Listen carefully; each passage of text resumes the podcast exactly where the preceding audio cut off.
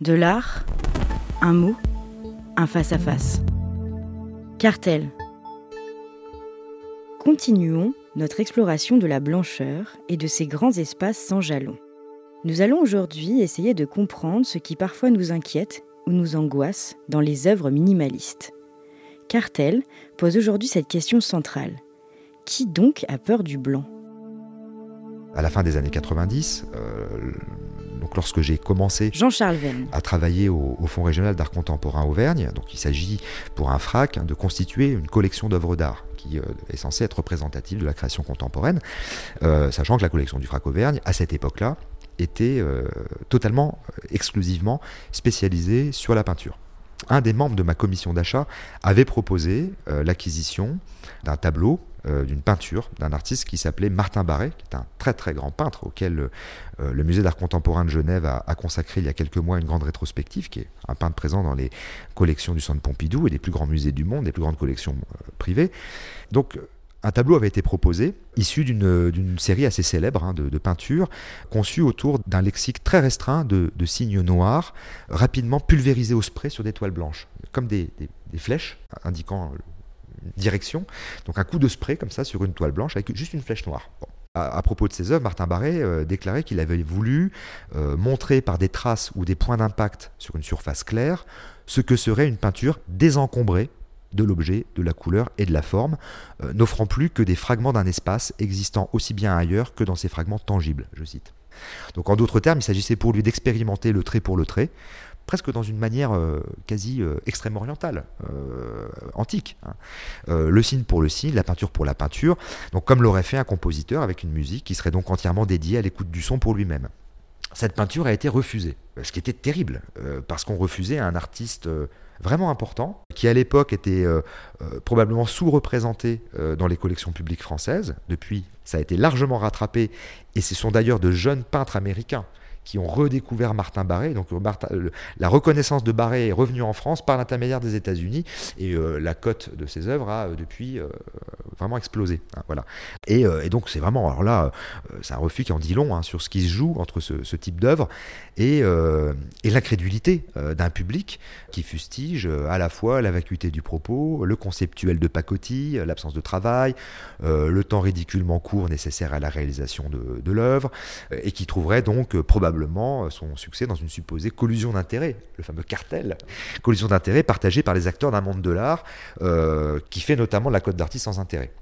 Alors bien évidemment, euh, on sait que le monde de l'art est loin d'être blanc comme neige et que le trafic d'influence existe bel et bien. Mais enfin, on ne peut pas imaginer qu'il y ait un grand complot international qui défonce la porte de l'histoire de l'art pour faire entrer à coup de chausse-pied l'œuvre d'un artiste, parce que l'histoire de toute façon finit toujours par faire le tri. Donc euh, il n'y a pas de grand complot international euh, de collectionneurs, de conservateurs, de critiques d'art, de conseillers ou d'autres acteurs. Enfin, tous ces gens-là ont finalement un pouvoir euh, assez limité dans le temps de l'histoire qui est un temps long.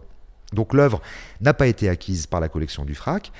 Cet épisode fâcheux, il contient à lui seul tous les symptômes de cette peur du vide, du neutre, de la blancheur que, j'ai déjà évoqué à maintes reprises. Donc cette anecdote, elle, mérite d'être citée parce que le refus a été prononcé donc par, par un conseil d'administration, par des gens euh, qui, euh, pour la plupart, euh, occupaient à l'époque des fonctions importantes, qui sont donc des gens cultivés, qui sont pour certains qui étaient des intellectuels, des hommes de lettres, des hommes d'histoire, visionnaires en de, nombreux points, mais qui ont manifesté immédiatement une, défiance totale à l'encontre et de la création contemporaine et de cette œuvre-là en, en particulier. C'est très étonnant d'ailleurs parce qu'il y a une aversion pour le blanc de Martin Barré, mais il n'y a absolument pas la même aversion pour le noir de Pierre Soulages.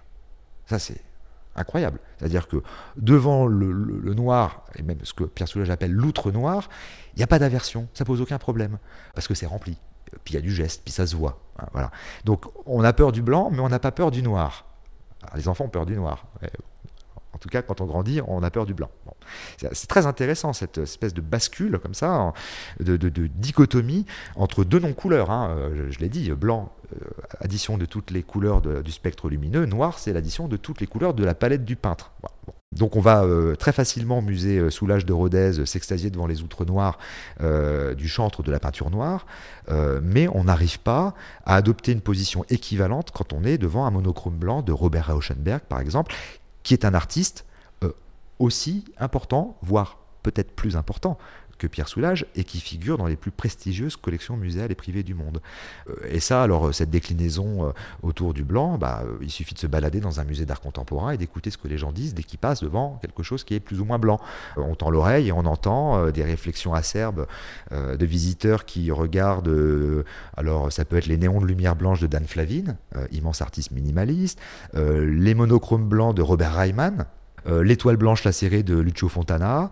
Euh, voilà, ça, il suffit juste de se balader et on pourrait presque faire un enregistrement et une compilation de, toutes les remarques. C'est euh, le thème de la fameuse pièce Art de Yasmina Reza, qui est une pièce que je trouve assez fantastique, qui a été jouée maintes et maintes fois par plein d'acteurs, plein de comédiens extrêmement réputés, qui vraiment stigmatise ça. C'est-à-dire trois amis, l'un d'entre eux achète à un prix très élevé une peinture qui est blanche, qui est juste parcouru en diagonale par un léger liséré gris, gris clair. Et donc, extrêmement euh, heureux de son acquisition, il invite ses deux amis à venir découvrir la peinture chez lui. Les deux amis sont interloqués.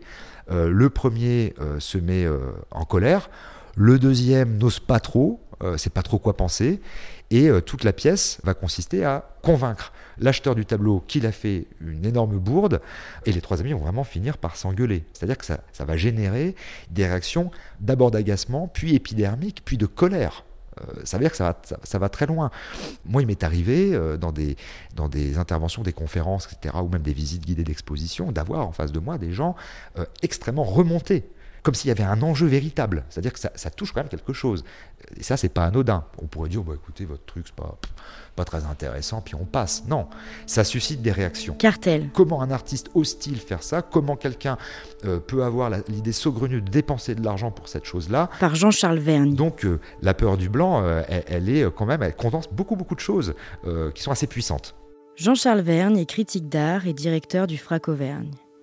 Cartel est à retrouver en téléchargement sur toutes les plateformes de podcast.